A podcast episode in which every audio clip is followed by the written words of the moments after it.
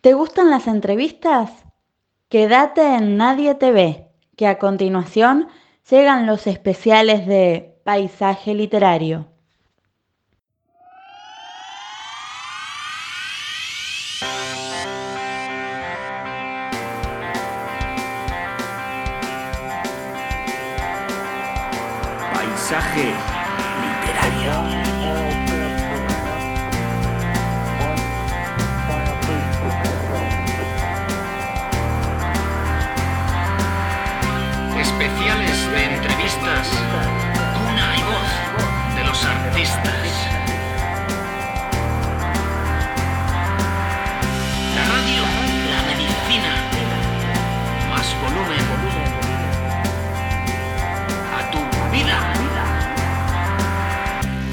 Bienvenido a Paisaje Literario.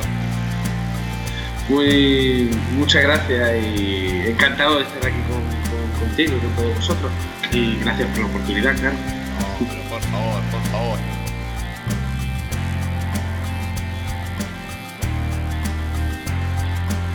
Sos polifacético porque has hecho, por lo que yo tengo acá escrito, pintura, teatro, producción audiovisual, fotografía. Una de las tantas autoras que sí tenía muchas ganas de entrevistar por la temática del libro.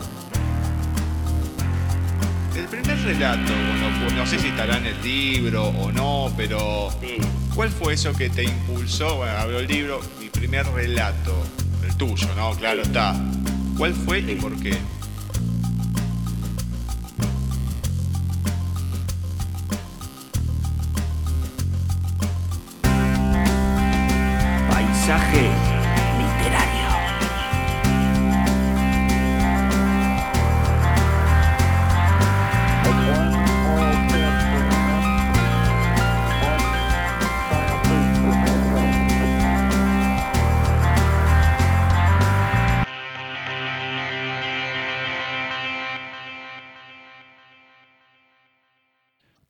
Bienvenidos a un nuevo especial dedicado a las autoras de Les Editorial. Especial del mes de agosto, una nueva entrevista en donde por suerte volvemos a tener, luego del faltazo del mes anterior, a Laura. Así que muy buenas tardes, noches, Lau. ¿Cómo va todo por ahí?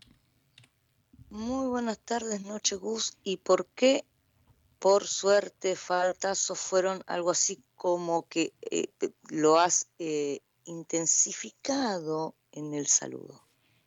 No, lo he dicho todo en el mismo tono. El faltazo No estuvo. con el mismo tono, escuchas, escúchese de Franchi. No, no, no, no. ¿Qué Te digo, la me- entrevista con Elena Garbi fue un espectáculo. Salió parejita, hermosa salió esa entrevista. Voy a pedir, por favor, que no me hagas llorar desde el principio. Te digo, sin ninguna duda, la mejor entrevista de todos los especiales que hemos tenido acá en... En sí, paisaje. Vuelvo a repetir, no me hagas llorar. Y bueno, ¿qué se le va a hacer? Es así las cosas. Hay que prestar atención y hay que estar atento en los momentos indicados. Si no, bueno, es, es como dice el dicho, cocodrilo que se duerme es cartera. Es así, es así. No, no hay una mejor moraleja que esa para este caso. Está bien, perfecto, perfecto, Gustavo. Sí veo que me extrañaste porque ya me estás peleando. Sí, una cosa bárbara. Bueno, a ver, ¿A quién vamos a estar entrevistando? ¿Qué nos va a contar? Vamos a estar entrevistando a Vanessa Egea. Por el lado del S editorial tiene Emocionario, una antología poética. Si te parece, le damos la bienvenida y arrancamos la- con la charla. Le damos la bienvenida a Vanessa. Bienvenida a Paisaje Literario. Vanessa, ¿cómo va todo por ahí? Hola, ¿qué tal? Pues mira, ahora, ahora bastante bien, que estoy aquí de vacaciones cerca de la playa, así que muy bien. Muy buenas tardes, noches, Vanessa. Buenas tardes. Vamos a empezar. Le contamos a la gente. Vanessa viene de lo que es Les Editorial, por una antología, emocionario y demás, que vamos a hablar más adelante. Pero, pero, como en todas estas entrevistas, la primera pregunta, la de ley, la que todos deben contestar, por lo menos los que pasan por primera vez, como es tu caso. Así que, ¿qué me podés contar de Vanessa Egea en la voz de Vanessa Egea? Pues, a ver, ¿qué te, ¿qué te, puedo contar? Pues, bueno, yo empecé a escribir ya desde pequeñita. Era una cosa que yo creo que la tenía ahí. Me gustaba mucho. Recuerdo que creo que escribí como mi primer poema con nueve años. Y luego iba haciendo, iba haciendo, eran poemas, fueran cuentos, que si novelitas, y hasta que al final pues hubo un año que me animé y dije, eh, voy a intentar publicar. Y esto fue con, con, la primera novela de La Mujer Transparente. Y nada, y yo mientras tanto, pues, pues bueno, pues iba haciendo, bueno, eh, la carrera de letras, porque realmente es lo que me gusta. Y, y bueno, vivir vivo de profesora. De las letras como tal todavía no. Pero bueno.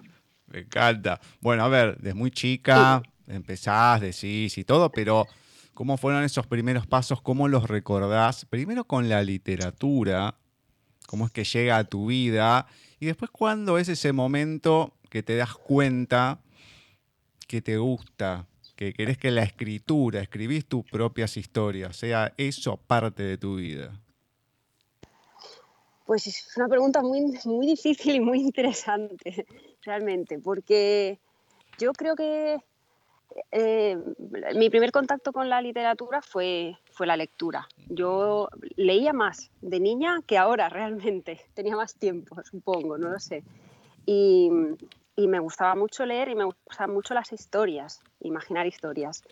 Y luego recuerdo también que en el, en el, colegio pues nos hacían leer autores literarios clásicos, así de la literatura española, y a mí me gustaba imitarlos. Entonces ahí empecé a hacer alguna imitación hasta que me regalaron un libro de las... Esto supongo que será un clásico, pero bueno, me regalaron un libro de Becker, de las leyendas y las rimas de Becker, y creo que ese fue el, el chip que me, hizo, que me hizo decir, pues me gusta y, y, quiero, y quiero escribir. Y me gustaban, por un lado, las leyendas, que no son más que cuentos, cuentos cortos, así con un toque así fantástico a veces, y, y las rimas, porque era una poesía sencilla, pues estoy hablando que a lo mejor yo tendría ahí, no lo sé, 12, 13 años más o menos. Y ahí vi que me gustaba escribir y ahí empecé a escribir unos poemarios, bueno, pues eso, por imitación. Unos poemas por imitación y luego cuentos, pues historias que se me iban ocurriendo de adolescentes, ¿no? Lo típico de la edad. Y, y ahí sí que ya me, me, entró el gusanillo de la escritura y pensé que, que me gustaría de, dedicarme a eso quizá no, no dedicarme como profesión, ¿no? pero sí como, sí como hobby. O sea, era algo que me, que me encantaba hacer. Me encantaba leer y me encantaba escribir. Podía tirarme escribiendo pues horas concentrada. Que a veces mi madre me decía, ¿pero qué hace esta niña allí? Yo estaba en un rincón del, apartamento, en el suelo, me buscaba un rincón para mí, que no me molestara a nadie, y allí, a mano, eso sí, siempre. Ahora ya hay ordenadores, pues igual, yo sigo, yo sigo escribiendo a mano, si puedo que a veces también uso el móvil ¿eh? y me grabo y me grabo cuando viene la inspiración me grabo en el móvil que es lo que tengo más a mano y ya está así que no sé yo creo que sí que ahora que me lo has hecho pensar porque no lo había reflexionado nunca me parece que fue a partir de que me entraron pues esas esas ganas de, de contar algo sean sentimientos o fueran las historias inventadas. ¿Cuánta gente se ve inspirada? Es impresionante por todo lo que es el mundo de Becker, o las rimas, o las leyendas, lo que fuera, pero muchísima gente. Las que ha pasado por el programa, pero incontable, incontable. Ya me imagino, sí, es que supongo que es una, es una lectura que, mira, yo ahora que soy profesora de, de instituto, de secundaria, sí que es una, es una lectura que, que suele gustar y que aún se sigue poniendo como, como lectura en clase, pero yo creo que lo mejor es llegar a ello, pues eso, de manera como casual y no como una obligación, claro. Y, y, supongo que son, es una, son unos versos que, que te llegan, que se entienden y, y son tan bonitos, no sé. Y yo creo que también a lo mejor es una generación, a lo mejor ahora ya no tanto, pero seguro que, que bueno, que más adelante aún hay gente que, personas inspiradas por, por Becker. Hermoso, hermoso. De hecho, nosotros en el programa hoy en día, programa oficial de paisaje y demás, una de nuestras amigas, Vanina Molina, está leyendo un libro de un sevillano, que es El comerciante de emociones, de Salvador Ortiz Herradilla, y precisamente está, no inspirado, pero hay muchos, muchos guiños, algunos son patentes, otros no, en todo lo que es la obra de Becker, las rimas, la leyenda, de hecho la historia la cuenta una leyenda, después hay un, no un enfrentamiento, pero como que dice que las rimas con todas sus inalefas y demás no le gusta, ella que es una leyenda, que tiene libertad, bueno, todo ese mundo que va creando ahí, hay pequeñas leyendas que crea, nada, nada que ver con las que creaba Becker, que eran extensísimas, pero es, sí, es una fuente inagotable de inspiración porque, como decís, es una lectura sencilla que llega, que la entendés, que te inspira, que te gusta. Y e, es muy difícil a lo largo de la historia, más hoy en día, por cómo se escribe, encontrar algo así. Como que no pierde vigencia, más allá que a veces son temáticas que son de la actualidad, pero no, no pierde vigencia. Sí, pues eso es, una la poesía como es, es habla sobre todo de, bueno de sentimientos, de la belleza, del amor, de la muerte, que son al final unos clásicos universales, pues sí es como como tú dices que es que son, son temas que siempre van a siempre van a estar ahí y no aparece tanto un contexto social que te descoloque, que digas no esto no no es mi época, eso es muy puntual. En las leyendas sí, claro, hay no dejan de ser unas ambientaciones pues que nos pueden quedar un poco lejos, pero como también se está hablando de sentimientos que son universales, pues es algo que está ahí. Y sí, sí, Becker, o sea, es una fuente inagotable. Luego la cosa está también en, no quedarse ahí, ¿no? Y luego también como comentabas, el, el tener que estar sujeto a una métrica o a una rima es algo que, que a lo mejor también puede, puede cansar, ¿no? Yo me acuerdo que al principio cuando empecé a hacer poemas sí que me gustaba, imitaba, imitaba la, la métrica de Becker o imitaba los sonetos, imitaba lo que fuera y al final ya fui evolucionando hacia el verso libre. No por, digamos que no por una incapacidad ¿no? de seguir una métrica, sino por, por no quererte ver condicionada a que ceñirte a algo, o sea, por tener eso más, más libertad expresiva. Pero bueno, que supongo que también es un poco lo que hay en la línea actual. Mm, que es una poesía más que mezcla verso y prosa, por ejemplo.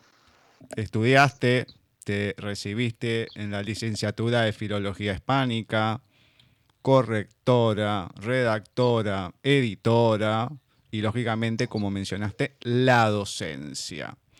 Comentame sobre estas facetas que fuiste pasando en tu vida hasta la actualidad, bueno, ya hace tiempo con la docencia, y cómo es esta cuestión del contacto con alumnos que termina siendo una experiencia totalmente distinta a otras.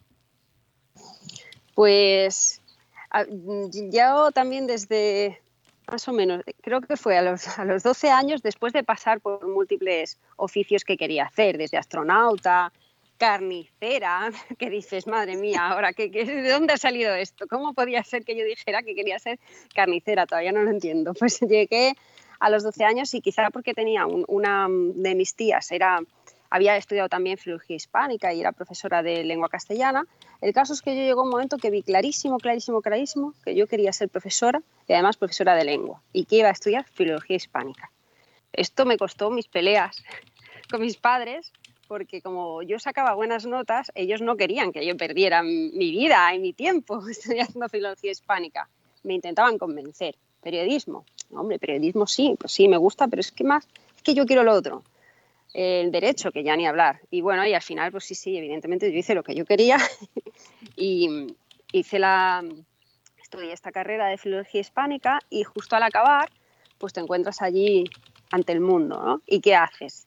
Pues para entrar en la docencia sí que eh, me acuerdo que mm, quise, intenté ser profesora, pero bueno, yo era muy jovencilla, además tengo cara de niña, pues, pues imagínate, por ahí con 21 22 años, haciendo entrevistas en institutos privados, porque para entrar en la pública no se podía en ese momento. No, hubo, no había oposiciones cuando yo había acabado, no podías entrar en bolsa de interinos, total. Y entonces fue por ahí como me metí en el mundo editorial, porque al no encontrar esta salida directa hacia la docencia, pues eh, bueno, salí con una oferta y entonces empecé de correctora y fue evolucionando y, y me fue entrando el miedo, ¿no? El, cuando trabajas así que no estás de cara al público y mm. estás en tu oficina, tienes tus compañeros.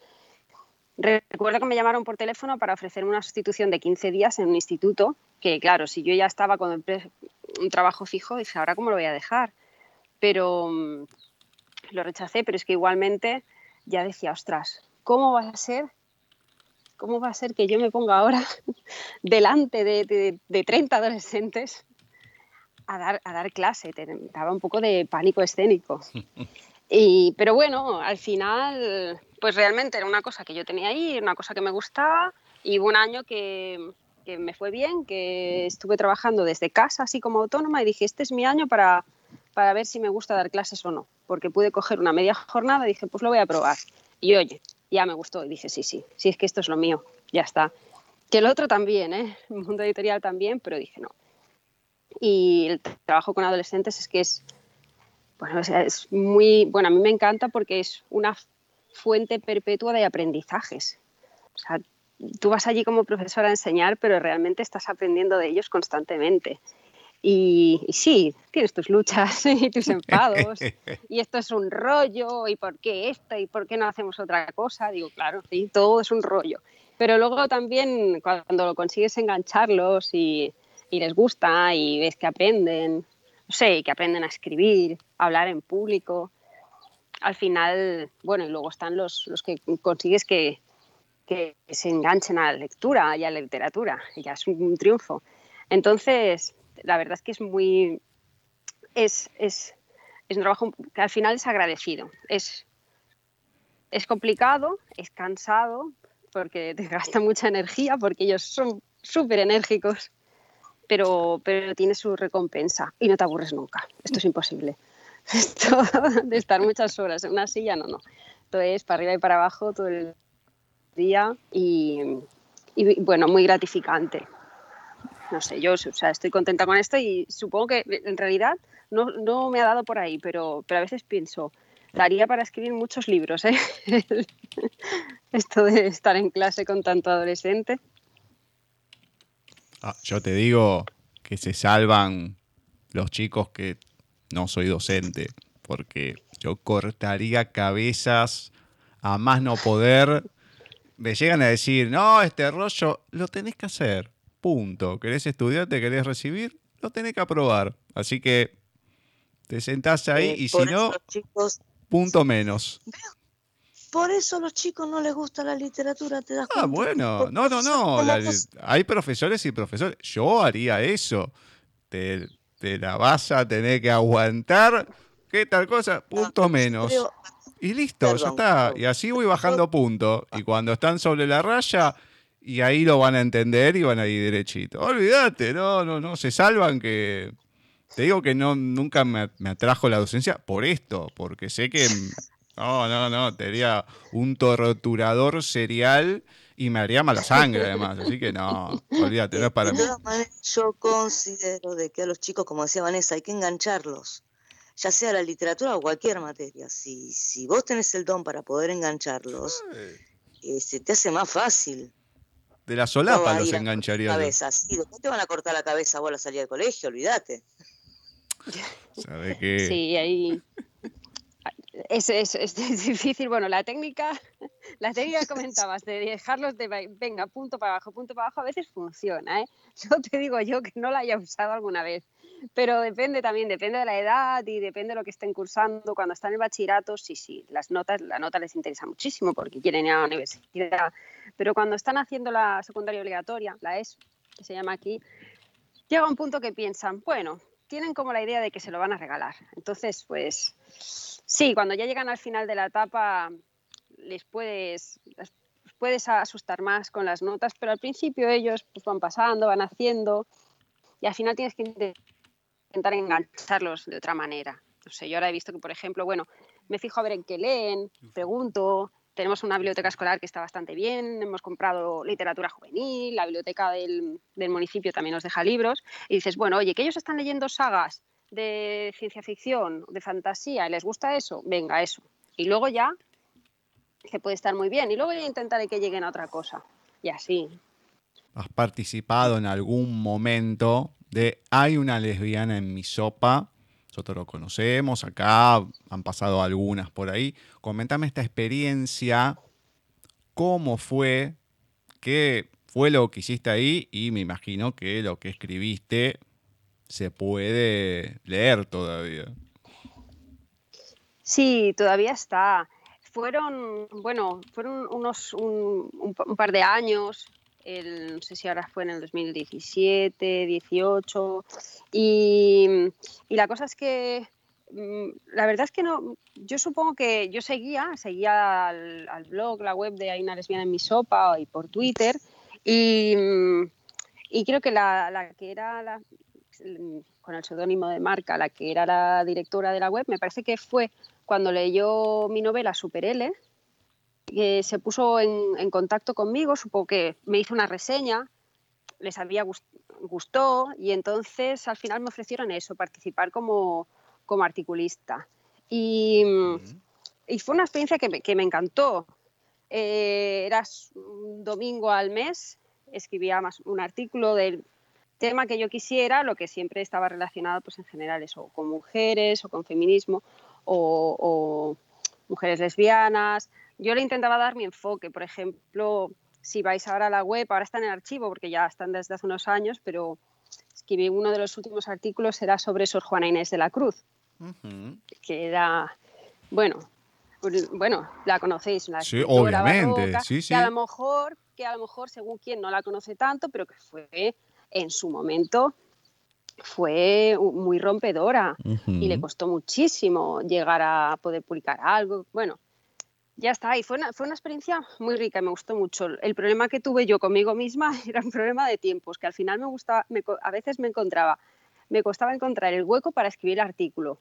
Y porque luego, bueno, tuve, fue una época que luego empecé a tener más trabajo, otras cosas, y al final dije, bueno, lo dejo porque lo que no, no, no podía, no podía estar, o sea, no podía dejarlos plantados de un mes para otro. Entonces ya como no me podía comprometer a ese artículo mensual, lo, lo, dejé, pero la verdad es que fue una experiencia muy, muy buena, porque, bueno, te dan ese espacio, esa voz para lo, para lo que tú quieras, ¿vale? Y bueno, eso sí, los artículos en general solían tener también un toque de humor, para que fueran más a menos, pero muy bien, muy bien. Y, y sí, luego con ellas también colaboré en, en una antología de cuentos que hicieron, eh, que se titula Cada día me gustas más, que más o menos fue también por esa época, un poquito antes, en el 2016, por ahí fue. Y me da un poco de pena no haber podido continuarlo, ¿eh? porque ahora pienso, ostras, no es tan difícil, visto así, no es tan difícil poder escribir un artículo al mes. Si me dijeras al día, a la semana, no es tan difícil. Pues mira, me llegó un punto que me costaba. Pero muy bien, muy bien.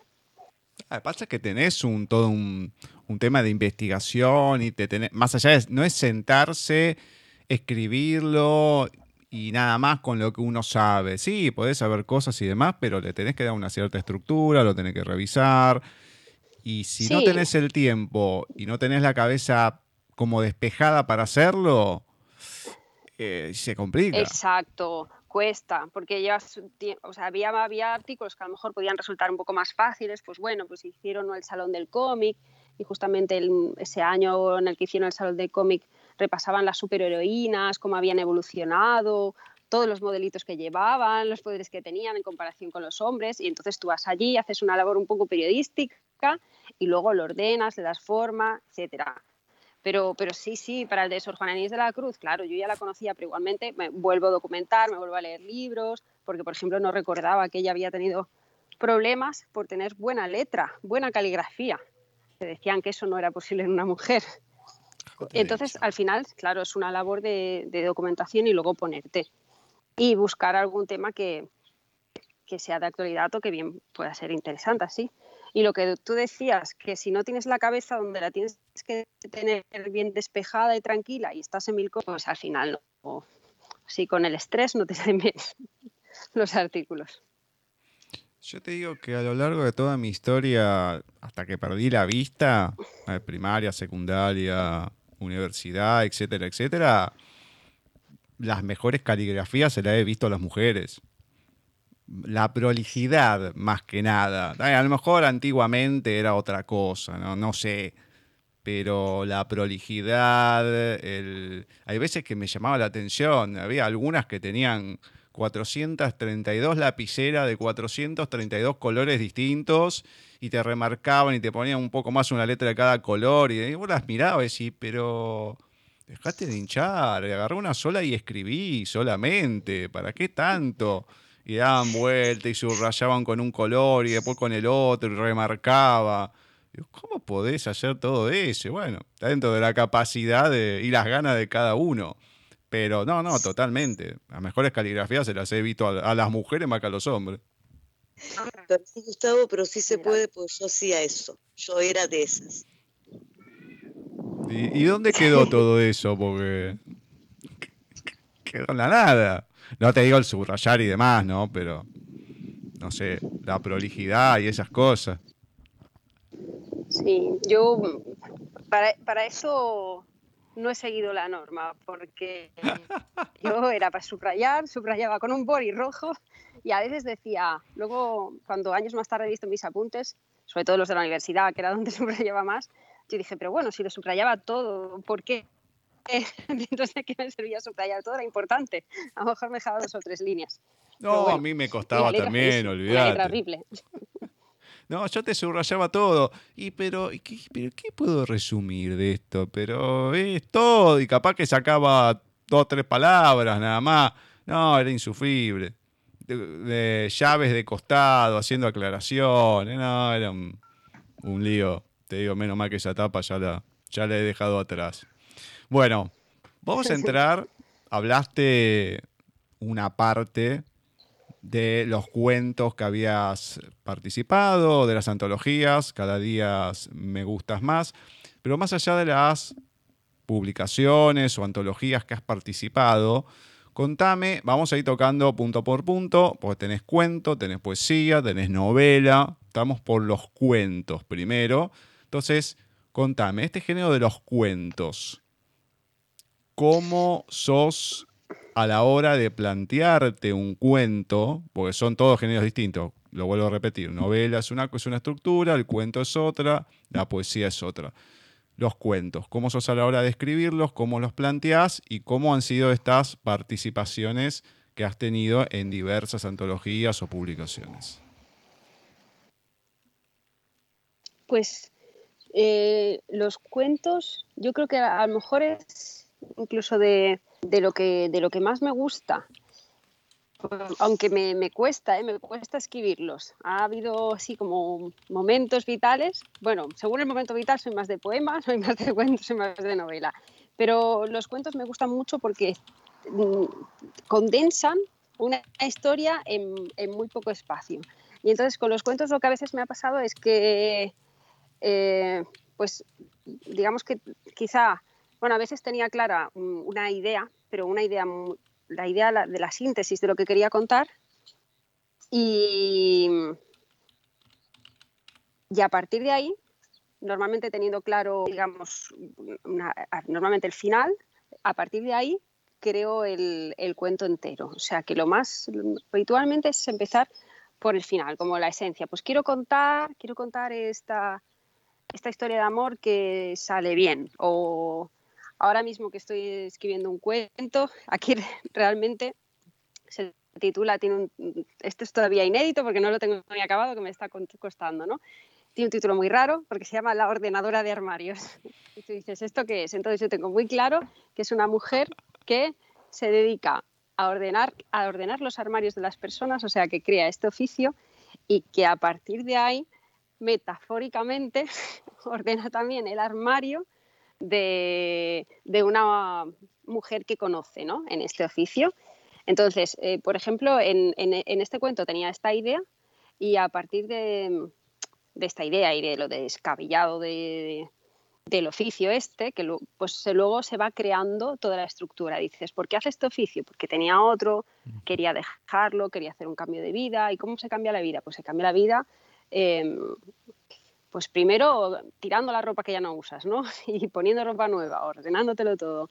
Y, luego el, yo sé que, que va a conocer a, a, una mujer y que esta mujer pues tiene el armario literal y metafórico desordenado de alguna manera, pero tampoco tengo, e, en este cuento, por ejemplo, tenía clara esta idea que iba a explicar y que el final es positivo, el final es feliz, pero no tengo claro el final todavía. O sea, que normalmente es, es o empiezo teniendo claro el, el final o, o la idea esencial y a partir de ahí lo construyo todo.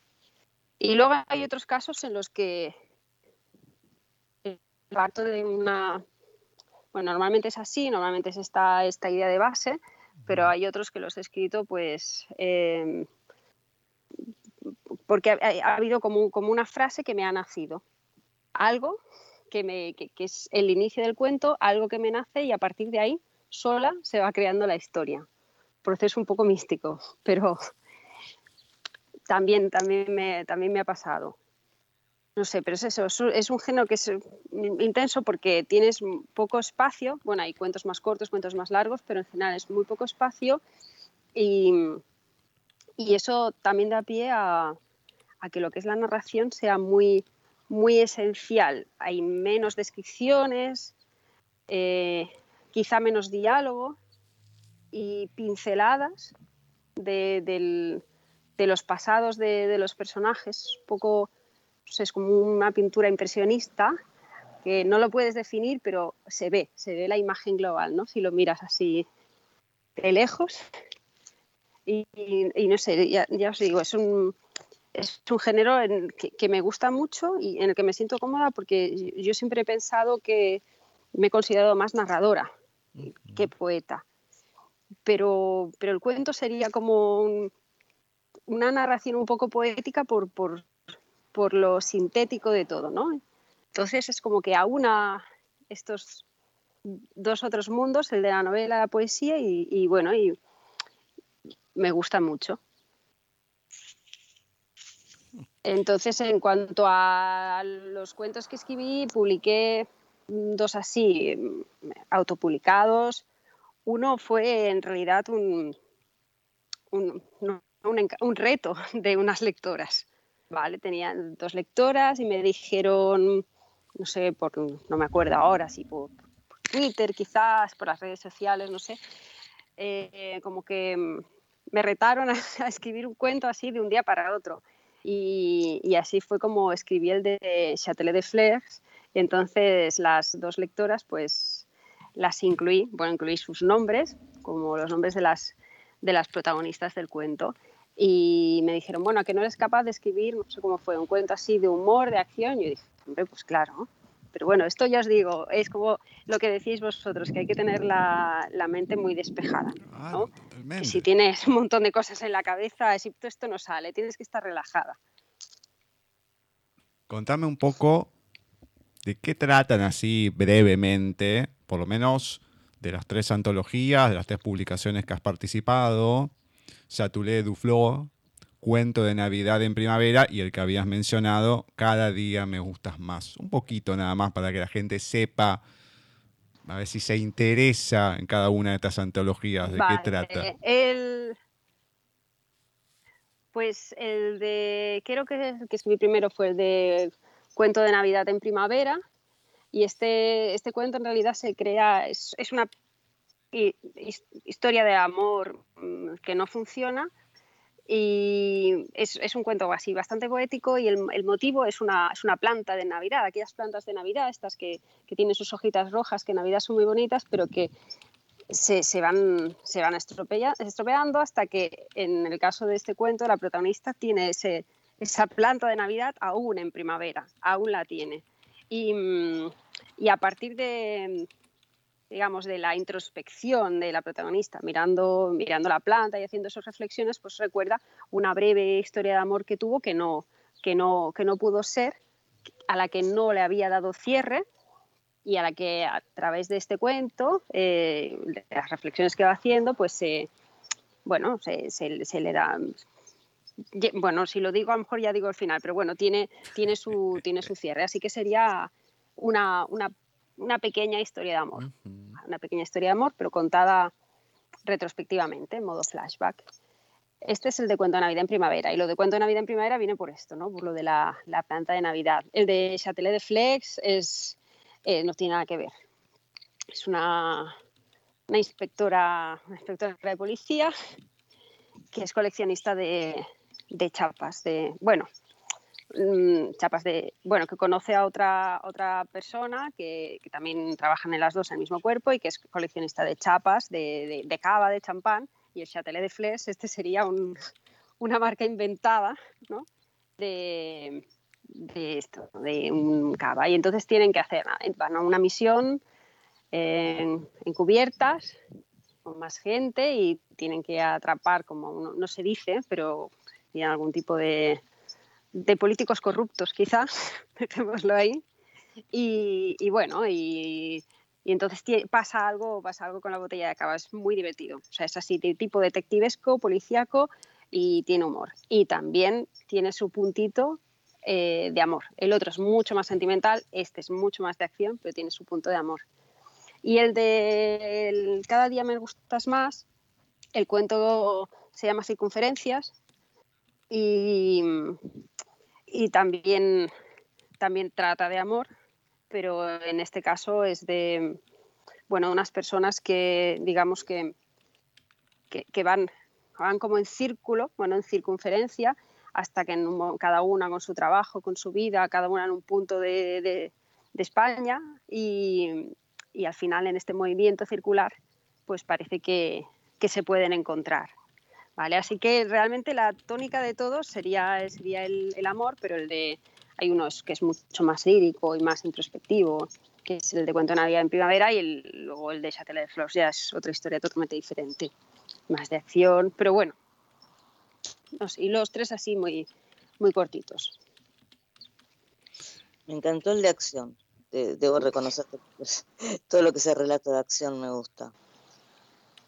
Sí, yo, yo creo que debería, eh, que luego a mí cuando leo, a veces me gustan mucho las, las narraciones en las que no pasa nada, las novelas de, de, no pasa nada, pero pasan muchas cosas, y eso me gusta mucho. Pero luego leo otras de acción y digo, ostras, sí está muy bien, y te lo pasas súper bien. Yo disfruté muchísimo escribiendo ese cuento, era como una, una locura porque bueno, evidentemente no, no, claro, yo ni he cogido nunca una pistola, ni he sido policía, ni, pero, pero te pones en, la, en el papel de los personajes y te lo pasas muy bien.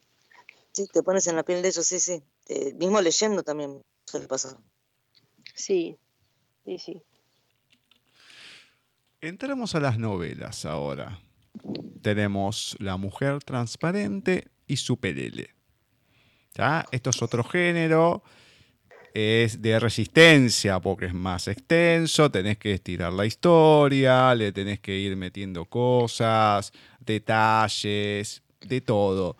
¿Cómo es el proceso de escritura, proceso creativo a la hora de sentarse y escribir una novela en tu caso? Y comentarme también sobre la trama de La Mujer Transparente y Super L. Muy bien, pues el, proceso creativo de estas dos novelas es, es, es bastante diferente, bueno, bastante diferente tampoco, pero es diferente, porque eh, Super L sería ya una novela más de madurez y está mucho más pensada. Y en cambio, La Mujer Transparente, que es la, la primera, bueno, había escrito otras cosillas así más de joven, adolescente, que están sin publicar. En La, en la Mujer Transparente em, eh, tiene, está, está tiene una parte, evidentemente es una ficción, pero tiene una, una parte bastante personal, inspirada en, en hechos que, que, me han ocurrido a mí. Pues mi, mi abuela se, está, se, estaba muriendo mm, de cáncer, de Alzheimer, todo esto era verdad, ¿no? Y era, era como algo que, que mm, una vez había pasado eso, pues era como algo que yo necesitaba contar, ¿no? Y mm, entonces en esta novela lo que, lo que quería contar, la idea básica, era, era que el pasado nos construye. Entonces sí que es muy importante la memoria, ¿vale? Que es la, la memoria de bueno, nuestros recuerdos, lo que nos hace ser quienes nosotros somos. Entonces esto, yo tenía muy claro que quería contar dos cosas. Por un lado, pues cómo, pues cómo es a una persona que va aprendiendo la memoria, en parte está perdiendo su identidad, y, y al mismo tiempo es la, la, protagonista, digamos, que tiene una, una relación sentimental que la dejó muy marcada, muy dolida, y querría borrarlo todo, ¿no? Así muy bequeriano también. Pero, pero lo, que, lo que se quiere contar es que, que eso del pasado, aunque nos haya dolido, realmente no es bueno ni borrarlo ni olvidarlo, hay que tenerlo ahí, porque al final es lo que nos, nos enriquece, pues nos, nos hace eso, nos, nos construye a, a, nosotros mismos y nos da nuestra identidad y también nos permite seguir teniendo nuevas vivencias. Entonces, ¿qué cuenta la mujer transparente? Pues cuenta la, la historia protagonista, Sara, que va recordando esta historia suya del pasado, de una antigua no, bueno, novia, seminovia, relación que tuvo, que no que le duele porque reaparece, porque está ahí y, el, y, paralelamente va contando de eso la historia de la desaparición poquito a poquito de, de su abuela. Y entonces, al mismo tiempo, aparece un tercer personaje que es una posible nueva relación, ¿no? Y entonces aquí tiene esta lucha interna la protagonista de que, qué hago. Me quedo con aquello del pasado que me dolió, que parece que ahora reaparece, o me quedo quizá con esta nueva puerta que se abre. Eso sí es que ve la nueva puerta que se abre, porque como está tan obsesionada con la anterior, entonces él va contando esto. La novela así estructuralmente tendría dos partes. Es una primera parte en la que em, se ahonda en, esa, en ese pasado y, y una pues, sobre, son retrospecciones, flashbacks, recuerdos de cosas que ocurrieron y luego una segunda parte de la novela se ponen sobre el tablero de juego todos los personajes y ahí se tiene que ver en ese triángulo qué es lo que va a pasar. Y, y bueno, y eso al final también es un, un homenaje. Ahí hay unos capítulos dedicados a la abuela y que tienen también cierta relación con lo que le ocurre al protagonista y es también un homenaje a esa, a esa, mujer que está perdiendo la memoria. Así que eso, la mujer transparente era parte de la, necesidad de, hacer ese homenaje y de, cerrar una historia del pasado y de contar cómo, esas historias, aunque hayan salido mal, nos sirven para seguir hacia adelante.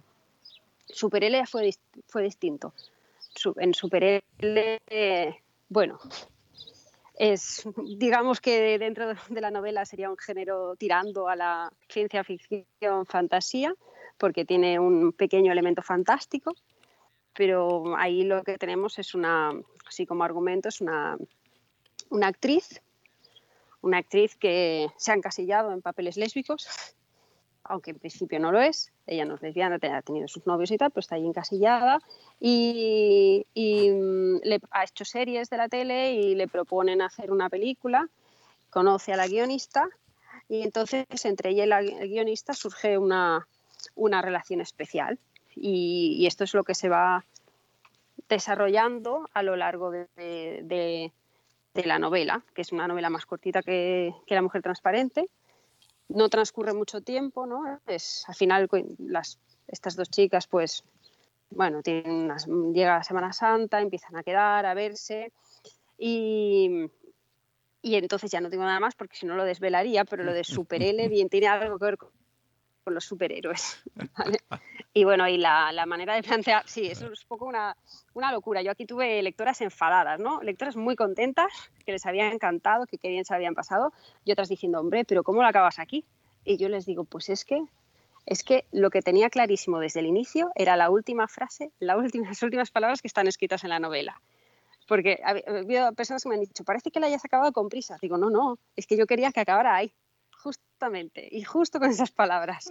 Entonces, siempre digo, Super L está mucho más meditada la estructura porque yo sabía que, lo que yo quería contar. A mí desde pequeñita me ha gustado Superman y que si, muy friki, soy muy friki, que si los superhéroes yo quería contar algo así, como más humorístico, más ligero, pero mm, que en Super L la estructura está muy meditada. Al final yo quiero contar una salida del armario más real y otra más de tipo metafórico, ¿no? Una mujer que descubre, hace dos grandes descubrimientos sobre su persona. Una actriz que ha hecho series de televisión, medianamente conocida, que empieza a hacer una película, pues esa protagonista eh, hace dos grandes descubrimientos sobre ella misma. Uno tiene que ver con la guionista de la película que está filmando, con la que entabla una tipo de relación, empiezan a conocerse, a llevarse bien, y el otro ya es más de género, digamos, fantástico.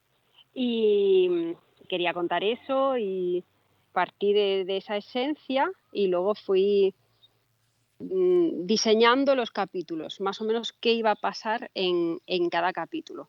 Luego cada capítulo es un mundo, ¿eh? porque en cada capítulo sobre la marcha te van ocurriendo los, los diálogos, exactamente lo que ocurre.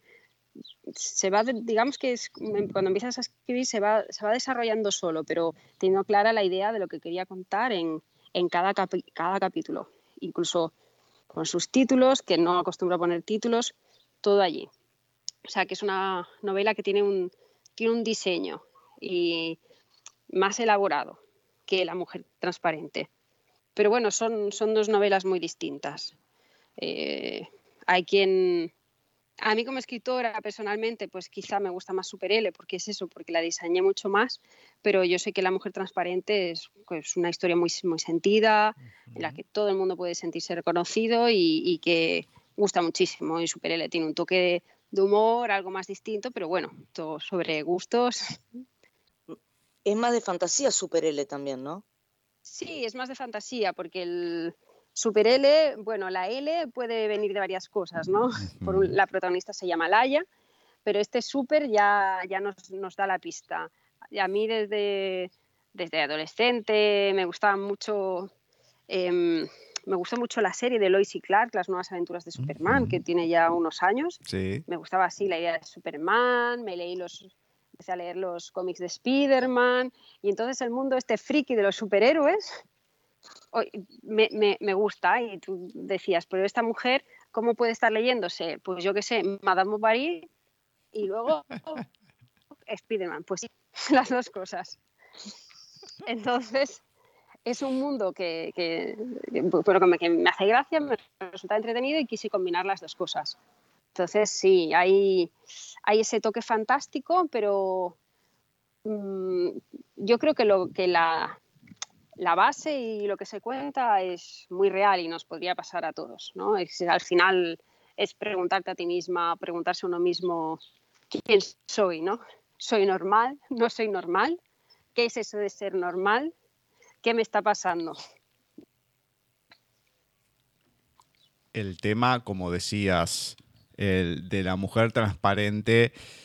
Hay mucha gente que a lo mejor no lo ha vivido. A mí no me ha tocado de cerca. Sí me toca con algunas tías hoy en día. Y te parte el alma, porque si bien lo, lo están sufriendo ellas, en algún, alguna medida, pero conociendo a la persona, cómo era y todo, y cuando vas viendo eso, es como que se te viene todo abajo. Decís, che, loco, pero no te puedo creer. Y te empieza a dar angustia porque vas viendo a esa persona que fue íntegra toda la vida, cómo se va derrumbando desde la parte mental. Y es algo que no, no, no hay... Eh, sí, dicen que desde chico hay que hacer ciertas cosas y demás, pero es como que no hay nada que se pueda hacer cuando llega hoy en día y te parte al medio desde ese lado. Y si no tenés un apoyo, y más de la persona con la que estás, no te apoya, no te apoya, y se hace muy cuesta arriba.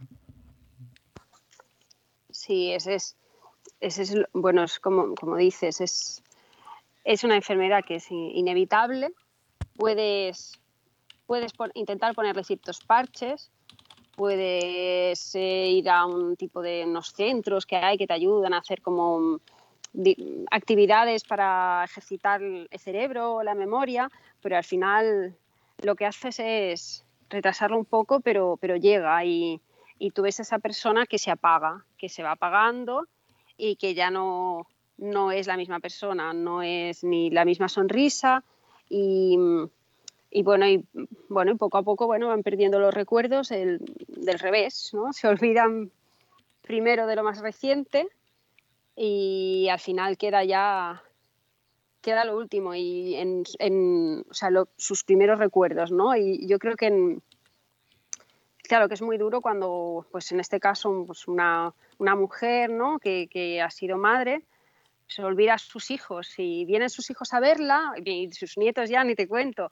y parece que, los reconoce, ¿no? Parece que hay veces que, que como que les te da una cierta alegría, pero realmente no sabe quién es. A lo mejor está viendo a esa persona y está viendo a un hermano suyo pequeño que ya murió hace tiempo, o está viendo a sus padres, y hasta que al final ya, mm, bueno, están metidas en su mundo y no, te, no reconocen a nadie. Es, es, muy duro. Entonces, en La Mujer Transparente yo lo que quería hacer también era pensar como con positivismo, ¿no? De decir, bueno, con cierto optimismo pensar que, que, en, esa, que en su cabeza realmente había un poquito de esperanza, ¿no? que al menos en la cabeza de esa persona pues ha vuelto a su infancia y viviendo momentos que le gustaron y está con sus padres, que evidentemente fallecieron hace ya muchísimos años, y quería pensar eso, ¿no? decir, bueno, va, no la vemos por fuera, pero dentro está en algún sitio y está bien y está feliz. Pues es, es muy duro, es muy duro, sí, sí, muy duro, porque por física más o menos se va pero mentalmente es que desaparece. Claro. Sí, no, yo también lo viví con, o sea, va, yo no, en realidad mi mamá con mi abuela, el tema del Alzheimer. Y la confundía con mi tía. mi tía es más chica, era, pues también falleció. Pero a mí, por ejemplo, a mí yo ya sé que no me reconocía, a mi hermana tampoco, a los bisnietos menos. Y sí, para el, para el entorno familiar es, es complicado. Ellos, como decís, están en su mundo, están dentro de su cabeza y, capaz están felices ahí. Sí, porque en la mujer transparente, sí, a lo mejor sí, yo es lo que, lo que quería pensar, ¿no? De decir, bueno, va, vamos a pensarlo así, pero sí, para, para el entorno familiar es muy duro y me, parece que en una de las escenas de la mujer transparente hay algo que, que es, que es real, porque yo se lo oí pronunciar a mi abuela y se lo dijo a mi padre y, o sea, a su hijo, ¿no? Le dijo, dale recuerdos a tu madre. Esto cuando aún podía hablar y aún articulaba alguna palabra. Dale recuerdos a tu madre. Y pero si tu madre, si tu madre es tú, que ya no se acordaba. Entonces, esto, eh, claro, por mucho que, que es una enfermedad que es lenta y que tú lo ves y te vas haciendo la idea, igualmente es, es durísimo que te ocurra que te ocurra esto. Es como una pérdida que vas teniendo muy poco a poco, em, pero que, que, que, te consume. Vamos a entrar a los poemarios ahora. Vamos a dejar para lo último el emocionario. Entonces contame sobre Y si fue soñada, y la voz que no me llama. Bueno, y si fue soñada, tenemos como un, conjunto de poemas que se escribieron a lo largo de, a lo largo de varios años. Hay ahí eh, poemas que incluso uno, el de Quisiera besar tu voz, este creo que lo escribí con 14 años. Em, luego hay otros más, más recientes, pero quiero decir que que mm, de cara a los lectores eh, sí que se pretende, intenté ordenar los poemas de manera que hubiera un pequeño mensaje, ¿no? un hilo conductor. Y entonces son poesías que empiezan hablando de, mm, de un enamoramiento, luego parece que hay amor, luego sale mal y se rompe y cae, eh, la voz poética cae como en una desesperación y al final resurge y vuelve a haber un mensaje positivo, de esperanza. Y lo que yo quería hacer era esa idea circular, ¿no? de, de,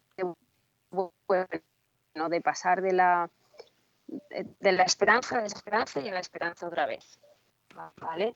Y, y, lo, y lo que pues son poemas según momentos muy distintos, eh, pero, pero mm, ordenados de manera que tuvieran, que tuvieran, porque al final, aunque tú escribas todo detrás de estos poemas, siempre hay una circunstancia vital, pero a veces no es algo, no tiene que ser algo muy concreto, sino que puede ser una, una sensación, ¿no? Que, o sea, que a lo mejor un día, claro, esto evidentemente la voz poética que está ahí soy yo, soy ahí detrás, y a lo mejor un día estoy muy triste y alguien me lee y dicen, bueno, esta mujer se corta las venas, no, tranquilos que no, que ya, que no pasa nada, que es verdad que en ese momento estaba muy triste, estaba muy triste, pero oye, al día siguiente ha salido el sol y esto es otra cosa, ¿no? Entonces, entonces bueno, son, son poemas escritos casi todos hacia, bueno, hacia quizás hacia el, pues más o menos el año de publicación, entre que, entre que publicas y no, pues tardas un tiempo en tardas un tiempo ¿no? en preparar el libro, pero a lo mejor pues escritos en 2015, 2014, pero luego otros antiguos, de, eso de incluso de, de, de, universidad, de cuando iba a la universidad, de la adolescencia, y, y, es que nunca me había atrevido a publicarlos porque que nunca había pensado que, que pudieran gustar me daba un poco de, así como con las novelas, los cuentos, no me daba tanta vergüenza, con la poesía decía, es que no es lo mío, me, notaba insegura, decía, no, no, no sé, no estoy a la altura y al final pues lo leyeron así algunas personas de confianza y, y bueno, muchos más quedaron descartados, pero, pero al final con eso pues dije, pues sí que puedo contar también un, una mínima historia, ¿no? Y así surgió eh, y si fue soñada, que fue el primer poemario. Y, ¿Vos contás? Sí, no, continúa. Sí, no, no, y luego el, el siguiente de la, la voz que no me llama, este es más claramente una historia de, de amor, desamor, que parece que, que, vuelve, ¿no? Es una, hay un tú, un tú poético, más o menos uniforme, ¿no? Y hay una historia de amor que, que, que parece que, que, se pierde, pero la poeta sigue ahí y piensa que, y al final esa, esa voz que no la llamaba la, vuelve a llamar, ¿no? O sea que al final sí que hay también un, me ha gustado darle en ambos casos un, un final esperanzador de alguna forma. Sea esperanzador porque te encuentras contigo misma y vuelves a ser fuerte, sea esperanzador porque, bueno, porque existe la posibilidad de, de continuar con, con, con, ese amor. Pero vamos, ambos son poemarios de tipo amoroso. Eh, ¿Solamente Ni si fue soñada hay poemas tuyos de la adolescencia o en La voz que no me llama también? Pues en, en Ni si fue soñada sí que recogí poemas de diferentes momentos de la vida y os contaba al principio de la entrevista que me había influenciado Becker, pues el, uno de los poemas, que es el de Quisiera besar tu voz, este tiene bastante influencia beckeriana. Utilicé, es uno de los pocos poemas con métrica. Utilicé un tipo de estrofa que usa mucho Becker, de verso en, en decasílabo, en decasílabo, decasílabo, luego octasílabo. Bueno, un poema de estos de, imitación, pero bueno, pero al fin y al cabo mío, ¿no? El mensaje que quería dar era mío. Y, y estos, estos poemas, este poema de adolescencia, alguno otro también hay, es en La voz que no me llama, eh, los poemas son mucho más, son más recientes, condensados en el tiempo y, y, todos creo que tienen una particularidad de estilo que es que, que, que más que una, una, voluntad ha sido una cosa es, espontánea, que es la de incorporar la, la realidad cotidiana como, como, un objeto poético más, ¿no? Es decir, es, estoy echando de menos una persona y la echo de menos porque no veo su coche aparcado donde habitualmente aparca.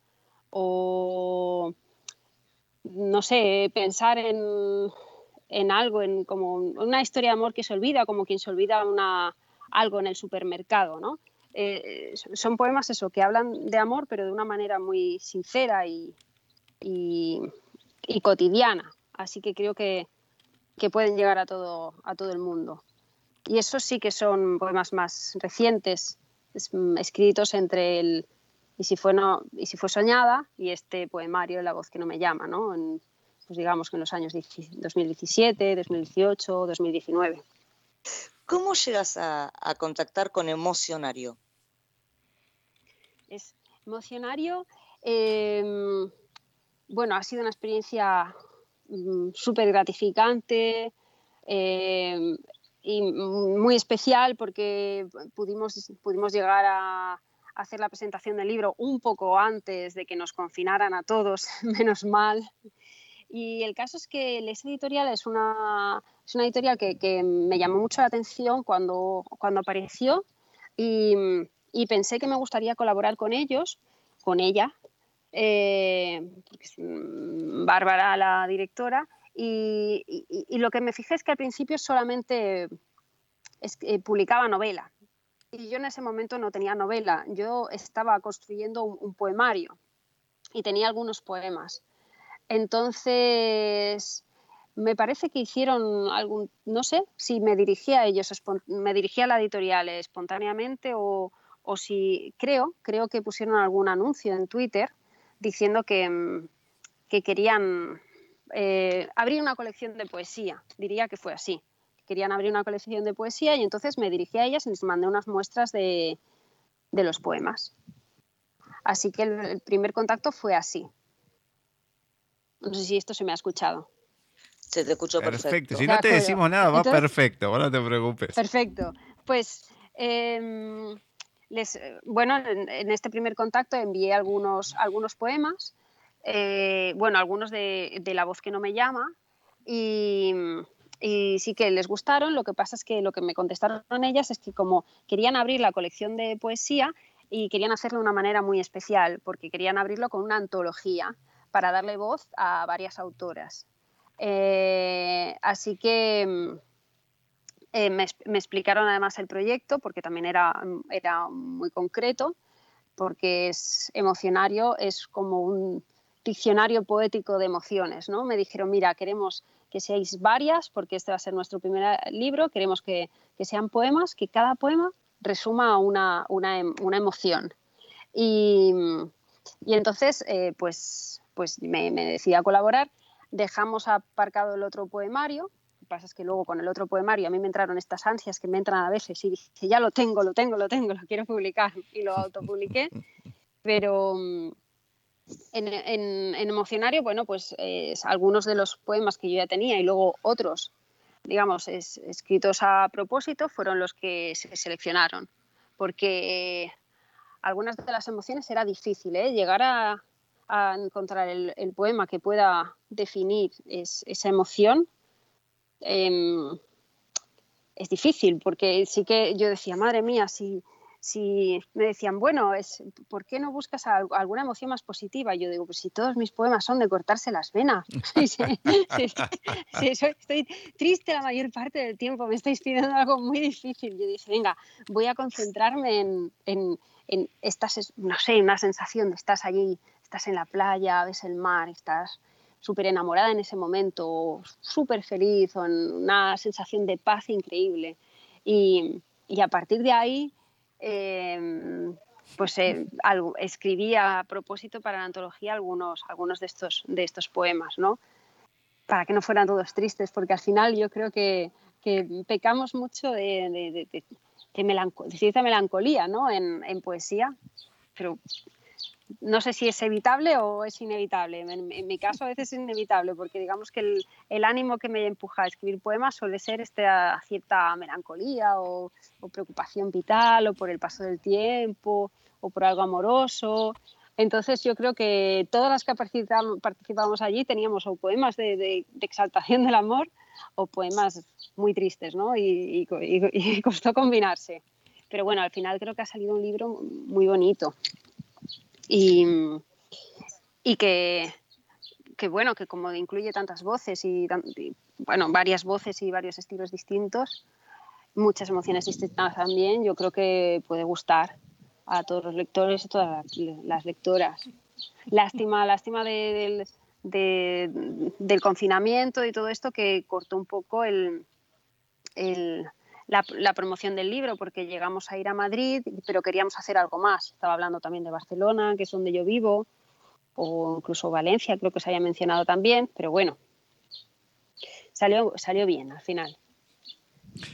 Le contamos a la gente, vamos a mencionar las siete poesías que tenés en emocionario y se van a dar cuenta, sí, hay, es como que hay una va y vuelve, va y vuelve, porque está serenidad, desasosiego, ya se va para el otro lado, armonía, vuelve, desánimo, se va para el otro lado, tristeza, sigue para allá, optimismo, bueno, vuelve, certeza. Acá puede ser para cualquiera de los dos lados. Entonces, como que sí, va, viene, querés irte para el lado positivo, pero bueno. A ver, el título dice positivo, puede andar a ver. Adentro puede pasar cualquier cosa, la gente lo tiene que leer, lógicamente. Claro. Pero la mayoría de las veces, no siempre, pero en un alto porcentaje, la poesía es más melancolía que alegría en sí. Puede haber esperanza, todo, pero muchas veces la poesía, el poeta va con las emociones y muchas veces la emoción, más allá de, lo que puede ser el amor y demás, la mayoría de las veces suelen ser, eh, no sé si negativas, pero ciertamente no alegres. Entonces pasa, pasa mucho eso con el poeta y las poesías. Sí, totalmente, totalmente de acuerdo. Pasa muchísimo que, digamos que el, por lo menos en, la poesía que yo he leído, el, estado de ánimo básico impulsor tiene que ver con una cierta, una cierta tristeza, una cierta melancolía, eh, una cierta preocupación vital de algún tipo. Así que sí, me habéis descubierto el poema, el poema Certeza. Es muy ambiguo. Yo intenté combinar para que hubiera emociones en ambos sentidos, pero, pero, pero es difícil porque hay esa, esa pátina, esa capa de, recubrimiento melancólico en casi todos los versos. Pero bueno, se intentó, ¿eh? Mira, le voy a leer a la gente los primeros versos de certeza, después que lo completen. Imagino tu cuerpo desnudo, tendido en la cama, mío, ¿qué más da la oquedad de las cosas siempre frías? Y así sigue. Después vean cómo termina y todo demás, pero ay, te, te deja ahí que no sabes para qué lado va. No se sabe. Mm. optimismo. A ver, vamos con los primeros cuatro versos.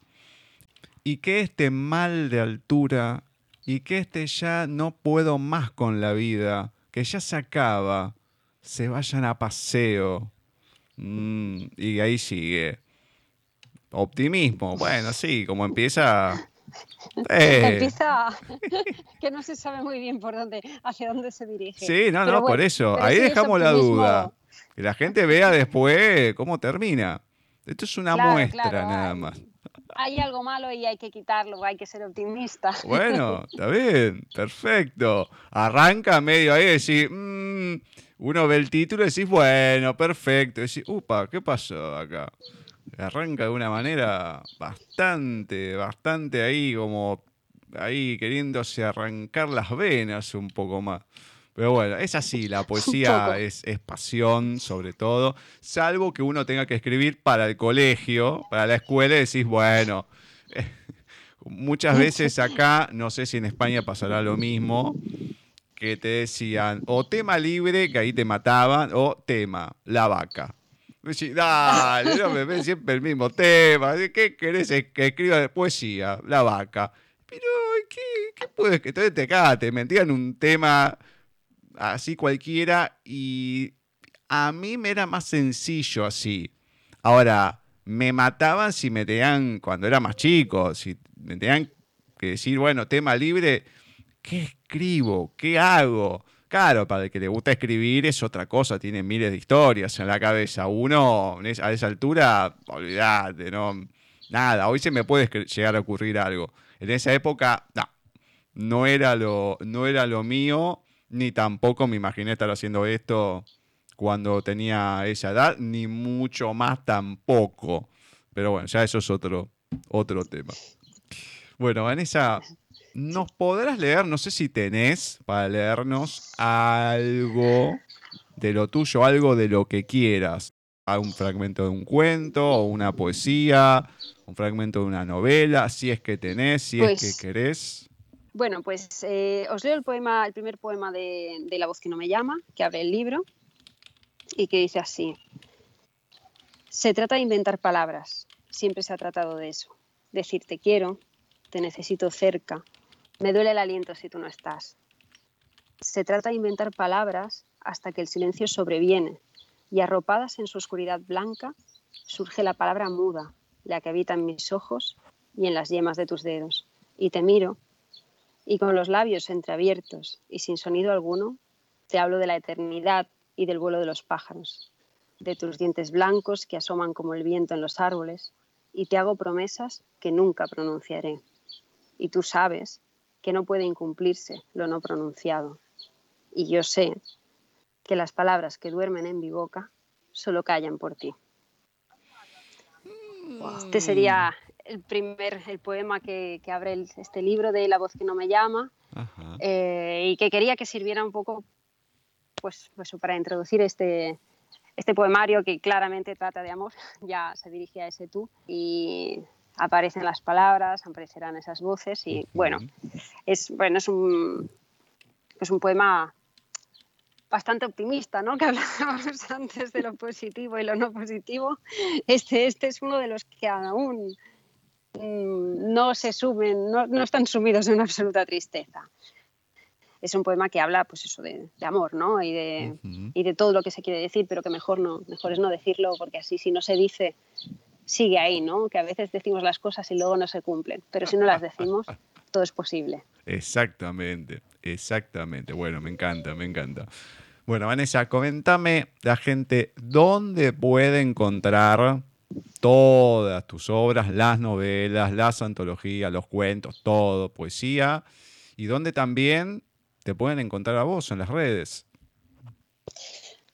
Pues eh, bueno, en, en Amazon es fácil, se, en- se encuentra todo, pero más allá de esto, por ejemplo, para encontrar eh, emocionario, yo creo que mm, en- lo mejor es contactar con la editorial, con Les Editorial, porque hace, hace envíos a domicilio y llegan rápido, son gratuitos, así que es perfecto. Y sí que también está en, en algunas librerías.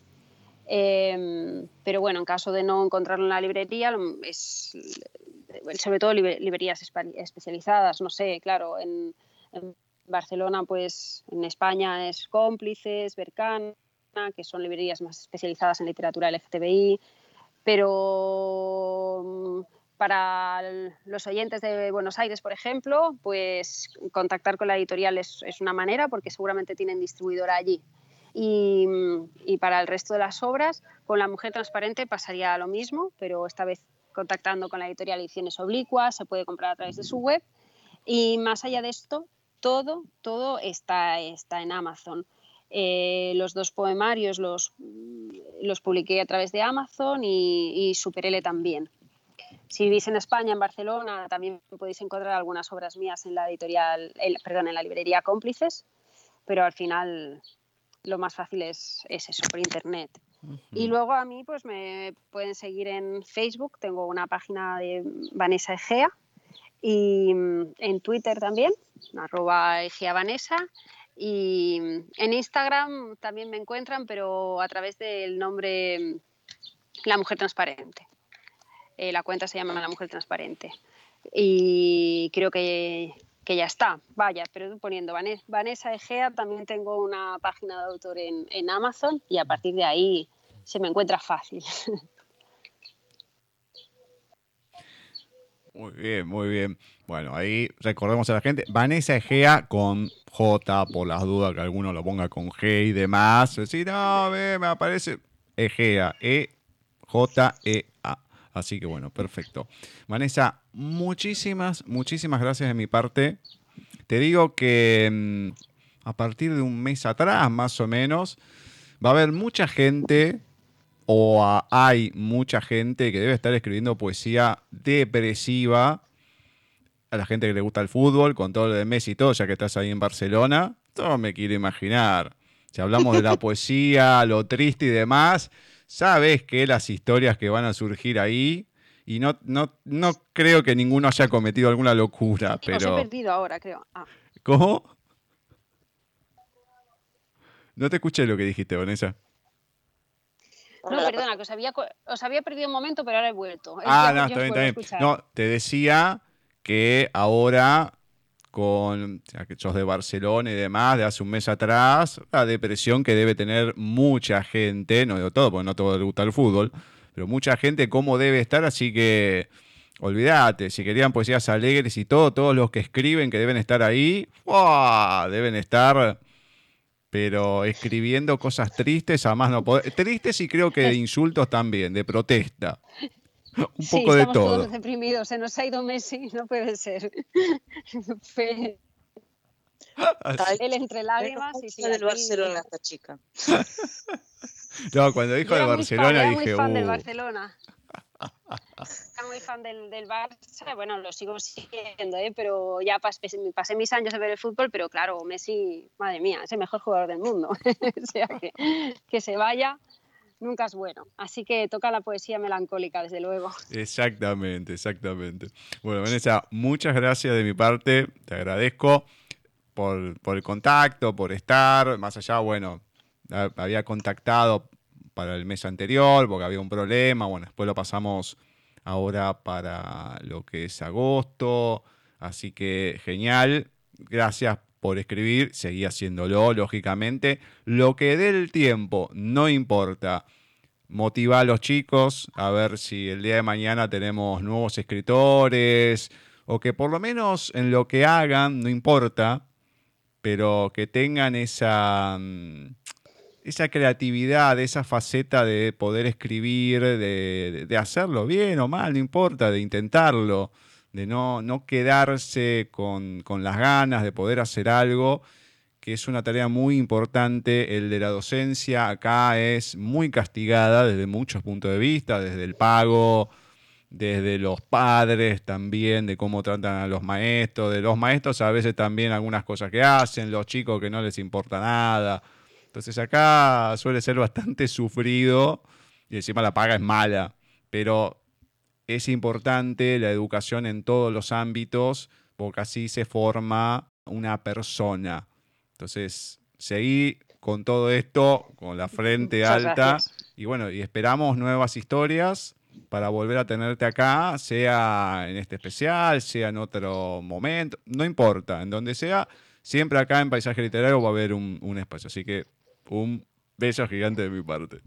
Pues muchas gracias. Yo, eh, bueno, estoy encantada de hecho un beso también para vosotros, encantada de haber estado aquí charlando con vosotros. Eh, espero volver, sí, espero seguir escribiendo, eh, enseñando, o ojalá creando nuevos escritores y, y bueno, y, y nada, y bueno, y, eso, ya a ver si pronto puedo sacar algo y charlamos otra vez. Hoy tengo unos problemas de conexión, tengo unos problemas de conexión inalámbrica y, y nada, que eso, muy- he estado muy a gusto con vosotros. Muchísimas gracias por invitarme a, a este especial y a este programa. No, muchísimas gracias a vos, Vanessa. Muchísimas gracias contigo por estar, por, por dejarnos robarte un ratito de tu tiempo. Y por, bueno, por la buena onda. Y como dijo Gus, seguí escribiendo. Pero Muchas gracias. eh, prosa, por favor. Estoy en ello, ¿eh? estoy, ahí- estoy haciendo una colección de, de cuentos, justamente, que es lo que Mm. les decía al principio que me gusta, lo tengo abandonado, así que, bueno, abandonado. Tengo algunos, estoy recopilando, pero necesitaría dos meses más de vacaciones, creo. Para cuando sea, estamos acá, vos no te preocupes. Muy bien. Bueno, cuídate y seguí disfrutando. Dale, abrazo, hasta beso. pronto. Hasta pronto. Beso. Así ha pasado por nuestros especiales dedicados a las autoras de Les Editorial, Vanessa Egea, que nos estuvo contando toda su obra, lo que hace como docente, todo el recorrido que ha tenido hasta este día. Está de vacaciones, perfecto. Más allá de lo de Messi y demás, que fue el final, bueno, una cosita ahí para, para meter, digamos. Pero muy linda persona, muy linda entrevista y que se disfruta cuando hay gente así. Y muy buenos, muy buenos libros, más allá de emocionario, por lo que contó, escribe lindas historias. Exactamente. Encima variado. Pues poesía, cuento, novela, hay para todos los gustos. No a todos les gusta todo. A mí la poesía es lo que menos me llama. El cuento me gusta. Últimamente me está trayendo más la novela, si es que es interesante, si me llama la atención. Estoy tratando con el poco tiempo que tengo de terminar una saga que empecé hace varios años. Me hago el tiempo, aunque sea poquitas páginas por día, lo trato de avanzar y lo, freno porque si no, no, me voy a dormir, me retraso con todo. Pero mm, lo lindo es esto, poder tener de una misma autora todos los géneros o varios géneros, los más importantes, como los mencioné, poesía, cuento y novela y a lo mejor después decís, mm, me interesa, y seguís, y seguís leyendo lo, otro.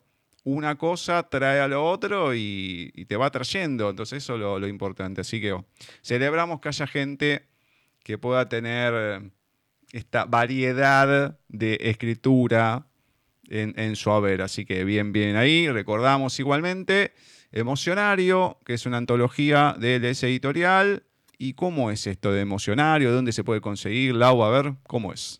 Emocionario la puedes conseguir, eh, bueno, es una antología, como ya dijiste vos, hay varias autoras, entre ellas Deva Blue, que también ya la habíamos entrevistado, que han publicado sus, poemas dentro de, dentro de este libro y lo pueden encontrar los puntos de venta en www.leseditorial.com. Muy bien, perfecto. Hemos llegado así al final de este especial. Ahora viene el programa oficial de paisaje, otra entrevista más, tenemos hoy y todo. Muchas gracias, Lau, por un nuevo especial.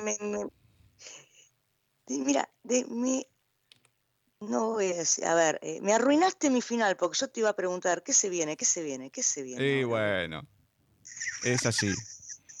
Hay, hay que ser rápido, ya lo dije y te despedí. Lo hacemos rápido. Pa, pa, pa. Fium, fium, fium, fium. Me echaste. Hasta, hasta el próximo mes, gente. Exactamente. No queda mucho, así que volveremos a hablar en el mes de septiembre y ya saben, ahora en unos minutos comenzamos con Ceci y el programa oficial de Paisaje Literario.